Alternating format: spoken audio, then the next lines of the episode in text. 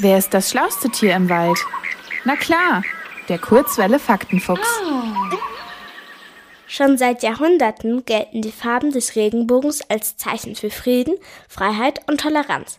In den 1970er Jahren sind sie außerdem zum Symbol der Lesben- und Schwulbewegung geworden.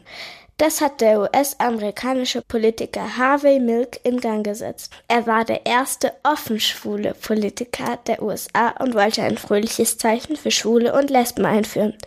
So ist es gekommen, dass der Künstler Gilbert Baker aus selbstgefärbten Stoffresten die Regenbogenflagge genäht hat. Und sie bedeutet heute noch Hoffnung auf eine vielfältige Welt. Ohne Hass gegen die LGBTQI-Plus-Gemeinschaft. LGBTQI ist erstmal ein ganz schönes Buchstabenchaos. Aber tatsächlich ist jeder Buchstabe wichtig, denn er steht für eine Menschengruppe. Das L steht zum Beispiel für lesbische Frauen, also für Frauen, die Frauen lieben. Zur LGBTQI-Plus-Gruppe gehören aber unter anderem auch Männer, die Männer lieben. Oder Menschen, die als Mann geboren wurden, die sich aber eigentlich als Frauen fühlen oder auch Menschen, die sich weder als Männer noch als Frauen fühlen.